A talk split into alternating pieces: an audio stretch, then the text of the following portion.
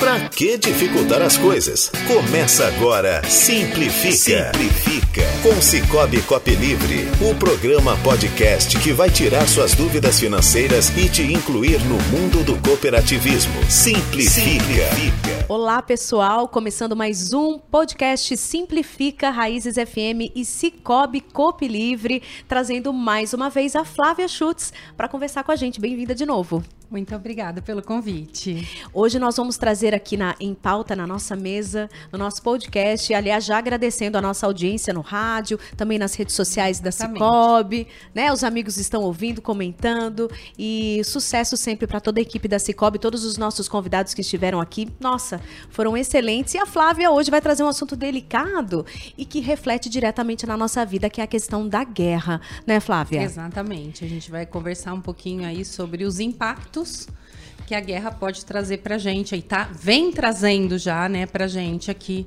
no Brasil. Sim a gente tem então essa situação delicadíssima entre Rússia e Ucrânia e ainda mais no mundo globalizado não tem como a gente imaginar que isso não, não nos afetaria né Flávia Começa, começa clareando um pouco essa situação para a gente, Flávia. É, falando aí, a gente vou só simplificar, porque se a gente for falar de todo o conflito hum. geopolítico, a gente passa dias falando aqui, cada um com sua visão, Sim. e a gente não vai chegar a conclusão nenhuma. Sim. Mas a, a a verdadeira, o verdadeiro conflito entre Rússia e Ucrânia é porque vem da determinação aí de, da Ucrânia querer entrar para a OTAN. A OTAN é a Organização do Tratado do Atlântico Norte. Ela foi criada em 1949, na época da Guerra Fria. Hum.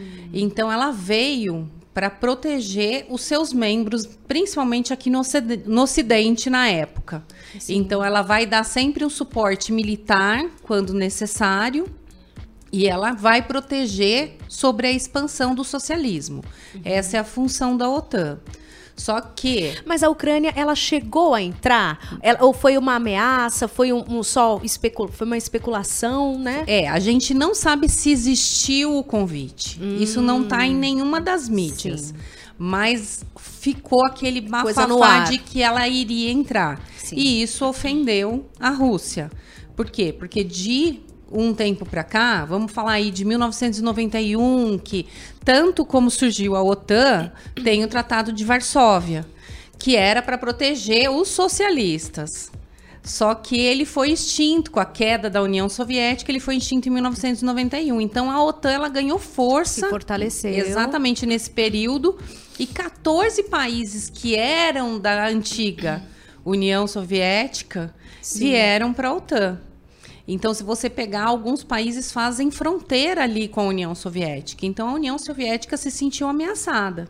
Sim. Ao mesmo tempo também que o Putin fala muito em relação ao genocídio de ucranianos que têm descendência russa lá dentro. Mas é. também é só uma especulação. Ninguém sabe ao certo o que está acontecendo dentro desses países. Parece que é uma situação tensa já faz um bom tempo que Sim, existe essa tensão ali, né? Exatamente. Né? O, o que a gente percebe é que existe um pouquinho de é, o Ocidente usa a Ucrânia, o Oriente usa a Ucrânia e ela acaba ficando no meio disso. a Ucrânia também é. Ela acusa a Rússia de estar tá querendo formar de novo uma União Soviética, de estar tá querendo os territórios, como já teve aí alguns, alguns territórios que ela pegou. Acoplados, digamos assim. Exatamente. Assim. Você pegar há um pouco, pouco tempo atrás, no governo do Obama, foi exatamente a Crimeia. Crimeia. Então, se, se, é, se a gente pegar pelo lado da Ucrânia, então a gente não sabe, estando de longe, a gente não sabe quem está certo e quem está errado. É.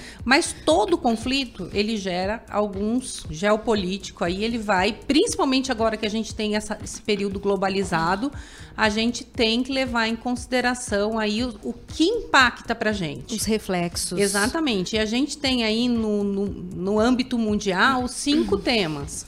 O primeiro seria o mercado financeiro e o dólar.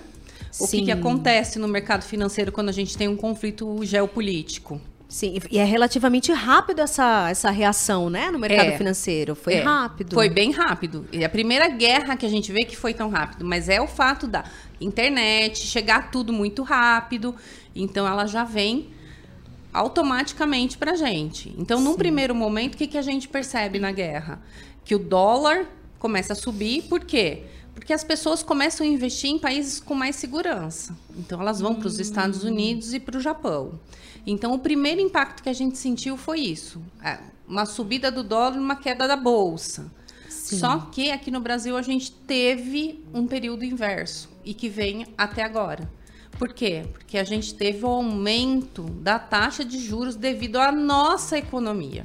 Hum. Então, 11,75% de juros ao ano chama a atenção dos investidores. Então, houve uma grande entrada de dólar.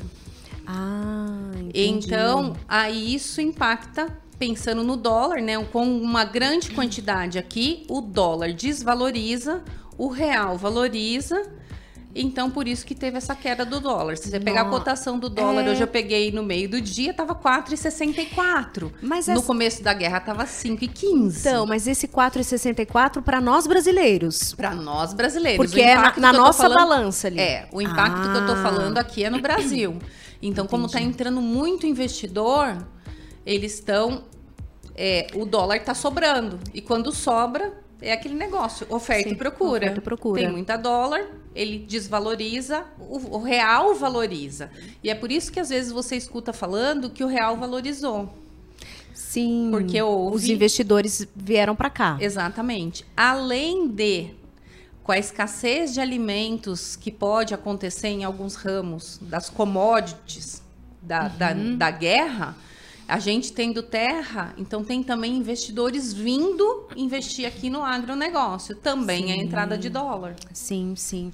E, inclusive, essa parte do agronegócio é um dos pontos também que a gente vai falar. Né? Exatamente. Né? São cinco pontos. Qual o próximo, Flávia? O próximo seria a inflação. A inflação. A inflação. Então, aí, o que, que pega muito na inflação para gente? Seria o petróleo. O petróleo. petróleo. E o petróleo, ele também teve um aumento muito grande. Por quê? Porque um dos maiores produtores de petróleo é a Rússia. Então, a gente vai sentir isso, porque no nosso, nosso índice de inflação, que é o IPCA, ele vai refletir tudo que aumenta. Então, o uhum. primeiro impacto é o petróleo. E a gente já vem sentindo isso desde o ano passado. Por quê?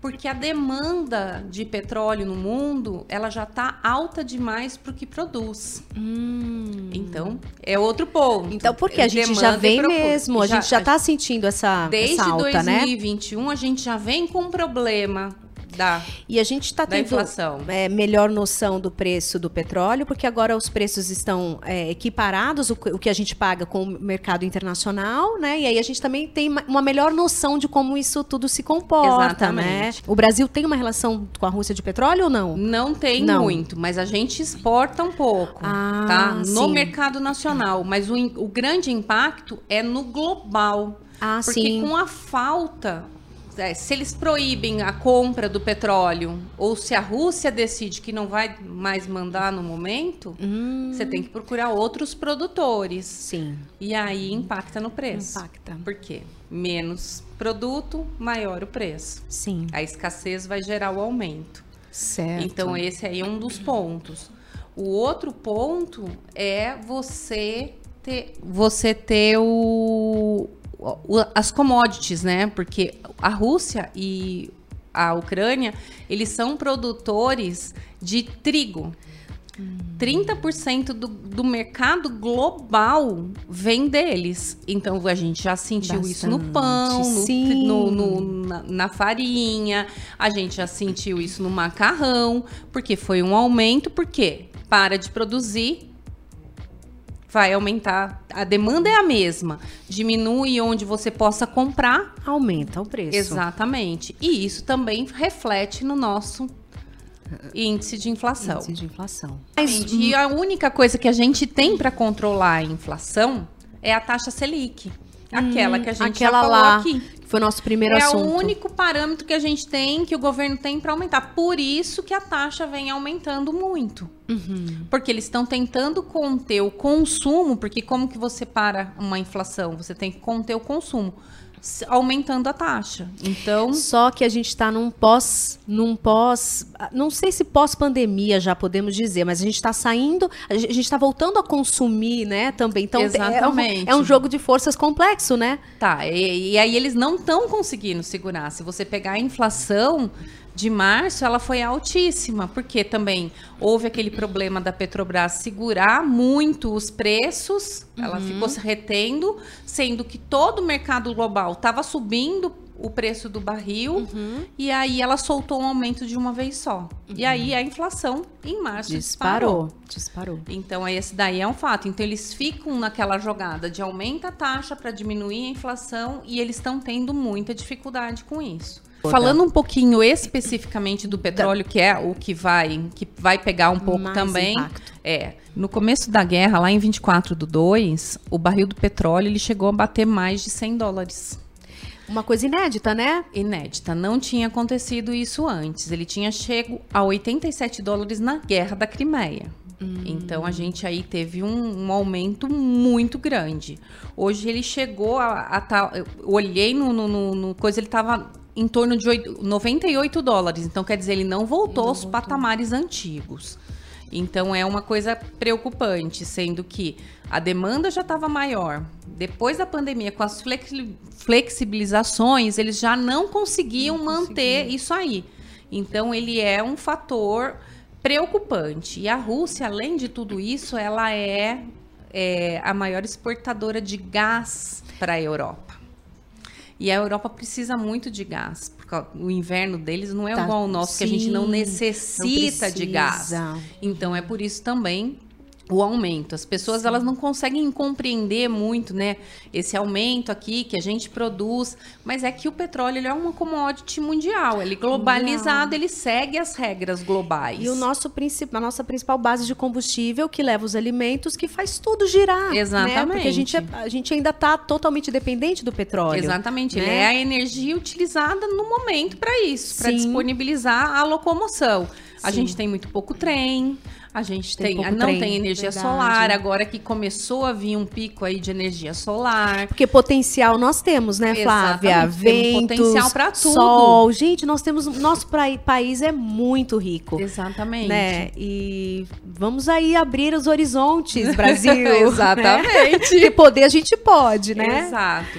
E aí o grande impacto que eu acho que a gente tem que pensar muito mesmo, que seria o último seria o agronegócio. O agronegócio. O agronegócio. Porque se o Brasil tiver que aderir às sanções, até agora não foi cogitado nada em relação a isso. Mas se o Brasil, o Brasil tiver tá, aderir, tá, tá num papel neutro ali, né? Sim, eu acho que ele eu tem que, que, continuar eu assim. Também, não é no sim. momento um, um, momento de se posicionar. Sim. Porque ele vai sair perdendo. Uhum. Por quê? Porque a Rússia, ela é a grande. O Brasil é o maior importador de fertilizantes e adubos. Hum. Então, de todos os países, ele é o que mais faz a importação.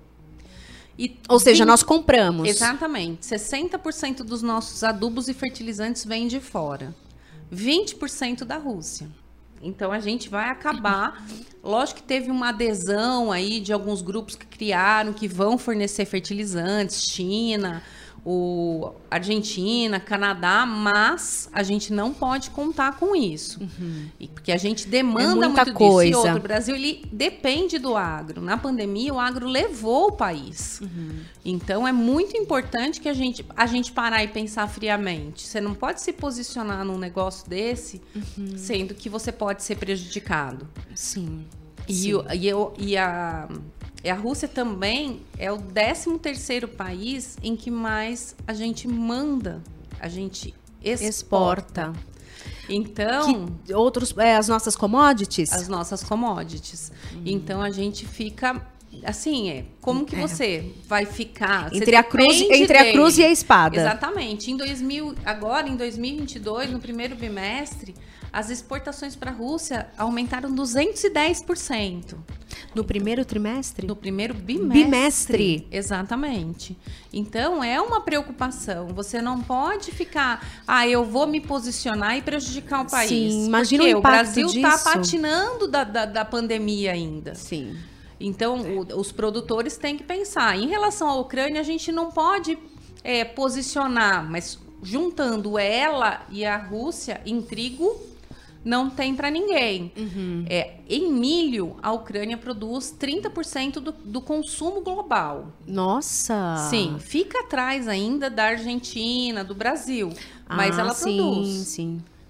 Agora, em relação ao trigo, o Brasil é um dos maiores importadores de trigo. Porque o nosso trigo aqui ele é bom para fazer bolacha, alguma coisa, mas trigo para pão, ele é bom da Argentina, ele é bom da Ucrânia, e tem outro tipo de trigo que de a gente aplicação. Olha fazer. que interessante, não sabia. Exatamente. Tem toda uma especificação, né, Flávia? Isso mesmo. Ai, meu Deus, Flávia, e aí? Então, que mais que a gente pode, pode ver no horizonte? A gente não tem muita definição, né, não, né, sobre essa gente, situação. É, o que a gente vê é que agora as coisas até estão meio abafadas, né? Para você ter informação sobre a guerra, você tem que ir fuçando e indo atrás, porque a gente não sabe exatamente o que está acontecendo lá. Uhum. Mas a gente sabe que não, não parou. Não parou. E a gente sabe que muitos campos de plantação lá, principalmente na Ucrânia, foram devastados. devastados. Então a gente tem que pensar que isso é uma coisa que impacta, mas graças a Deus eu ainda acho que o Brasil ele está caminhando muito melhor hum.